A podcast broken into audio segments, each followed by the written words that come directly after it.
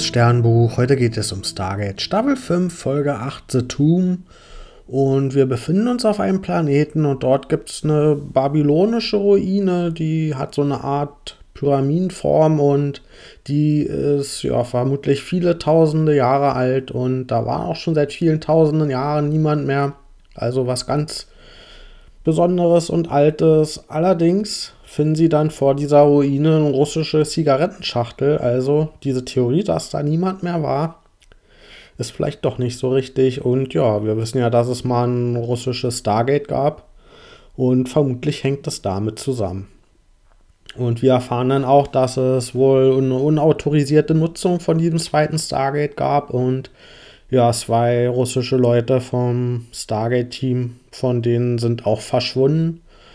Und es gibt dann eine Kooperation. Also SG1 und ein russisches Team, die sollen zusammenarbeiten, um rauszufinden, was eben mit diesen zwei verschwundenen Leuten los ist. Und da gibt es erstmal ein paar Wortgefechte. Und ja, wir erfahren, dass in dieser Ruine Marduk sich befindet. Und ja, das ist sowohl eine mythische babylonische Figur als auch ein Goa'uld, wie wir jetzt erfahren. Und der hat zum Beispiel das Auge von Tiamat bei sich gehabt und das ist wohl ein Artefakt oder eine Gua'uld-Waffe, die der Grund war, wieso diese zwei russischen Leute verschwunden sind, weil die auf der Suche nach dieser Waffe waren und ja, das ist dann auch Inhalt der Wortgefechte, weil das SG1-Team das schon gerne gewusst hätte, dass es da so eine Gua'uld-Waffe gibt und dass die auf der Suche danach sind. Und das russische Team wirft den Stargate-Leuten dann aber auch Sachen vor, zum Beispiel, ja, dass die US-Seite auch viele Geheimnisse hat, zum Beispiel das gesamte Stargate Center und das der gesamten Welt verheimlichen und die finden auch nicht so cool, dass die Erde irgendwie von dieser US-Seite so repräsentiert wird, immer wenn die so auf neue Planeten und Spezies treffen. Das finden die auch nicht gerade so toll. Und ja, jedenfalls reisen die dann zusammen zu diesem Planeten und durchforschen diese Ruine und die finden dann auch relativ schnell dort ein Skelett und das stellt sich raus, das ist eins von diesen russischen Leuten, die verschwunden sind und hm, ist schon ein Skelett. So schnell sollte der doch nicht verwesen und da stellt sich raus, der wurde von irgendwas verdaut. Das heißt, wir kriegen schon Hinweise, dass es hier irgendwas in dieser Ruine gibt, was vielleicht nicht ganz so nett zu uns ist. Und ja, wir finden dann noch andere Sachen in dieser Ruine, zum Beispiel ein Sarkophag und O'Neill gibt dann den Befehl, dass damit auf jeden Fall nichts gemacht werden darf, weil der weiß ja, was man mit diesen Sarkophagen anstellen kann. Und da gibt es die erste große Befehlsverweigerung vom russischen Team und die spielen mit diesem Sarkophag rum und lösen damit eine Falle aus. Und die führt erstens dazu, dass direkt ein Mitglied von diesem russischen Team stirbt. Und ja, das ist dem Rest des russischen Teams aber egal. Also für die sind Tode normal und das sind Kollateralschäden, mit denen die rechnen. Und ja, also die sind jetzt erstmal nicht groß geschockt. Und weiteres Problem an dieser Fall ist, dass die jetzt eingesperrt sind in dieser Ruine und nicht mehr rauskommen. Und ja, in diesem Sarkophag befindet sich dann auch Marduk und der ist auch tot und ein Sarkophag und hat auch diese Verdauungsspuren und ja, anhand der Inschriften, die wir finden, kann Daniel dann entziffern, dass dieser Marduk wohl so böse war, dass er damals von seinen eigenen PriesterInnen irgendwie ja, verstoßen und getötet wurde. Und damit er sich eben nicht wieder mit dem Sarkophag wiederbeleben kann, haben sie ihm wohl eine Kreatur mit in diesen Sarkophag gesteckt, die ihn dann eben verdaut hat. Und diese Kreatur, die scheint bis heute überlebt zu haben. Und ja, wir befinden in dieser Ruine dann auch noch so ein Kokon und nicht nur ein Kokon, in dem sich wahrscheinlich diese Kreatur mal befunden hat, sondern auch goldenen Schmuck. Und ja, dieser goldene Schmuck ist vermutlich dieses schon erwähnte Auge von Tiamat, was dieses russische Team eh haben wollte. Und dann gibt es auch wieder ein Mitglied von diesem russischen Team, das lügt und das verheimlicht, dass es diesen Schmuck gefunden hat, sondern es steckt es einfach ein und will es dann vermutlich unbemerkt zurückbringen. Und ja, dann kommt es allerdings zu einem, zu einem Angriff und das ist so eine, dieses Monster taucht dann auf. Das ist ja so eine relativ kleine Spinne, vielleicht eine Mischung mit Skorpion. Und ja, Carter fühlt dann, dass in diesem Wesen sich ein Symbiont befindet. Und da haben wir dann wahrscheinlich auch schon die Auflösung von unserem Problem, dass dieser Symbiont von Marduk, dass der in diese Spinne übergegangen ist und seitdem überlebt hat und ja, mit diesem Sarkophag sich vermutlich auch immer wiederbeleben konnte. Und deswegen hat eben dieser Goa'uld von Marduk bis jetzt überlebt in dieser Spinne. Und dann kommt zu einem kleinen Katz-und-Maus-Spiel und ja, die verstecken sich vor dem Monster und versuchen auch gleichzeitig das Monster zu jagen. Und hm, Tialk und Kater, die finden dann irgendwann die, dieses Monster und das liegt tot rum. Und das sagt uns, dass der Symbiont irgendwo anders jetzt sein muss und ja, wo kann er denn sein?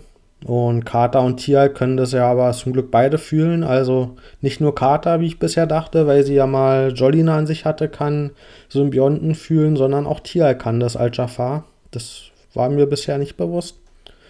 Und ja, O'Neill und Colonel und O'Neill und der Colonel von der russischen Seite, die beschuldigen sich gegenseitig und verdächtigen sich beide, dass sie jeweils den Symbionten in sich haben. Und ja, da kommt zu so spannungsgeladenen Situationen zwischen den beiden. Und dann kommt allerdings der Major vom russischen Team an und der ist in Wirklichkeit von diesem Symbionten besetzt. Und der hat auch schon seine Gua-Ult-Waffen wieder zurückerlangt und kann deswegen die Leute angreifen. Und ja, der russische Colonel, der kann sich dann nur noch damit wehren, dass er mh, mm, seinen eigenen Major angreift mit einer Granate und ihn damit auch ja, eigentlich besiegen kann. Und diese Granate führt aber zum Einsturz der Ruine.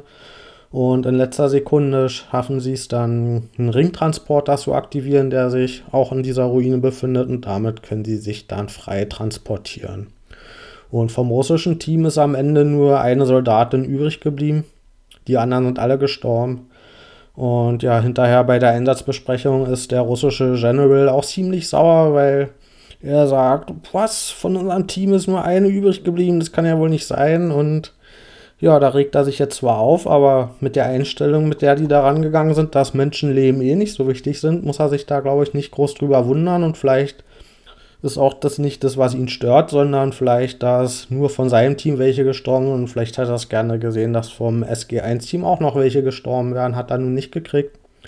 Und ja, O'Neill wünscht sich am Ende, dass er nie wieder mit denen zusammenarbeiten muss. Und damit war es das. Ich gebe der Folge 4,5 von 10 Sternen.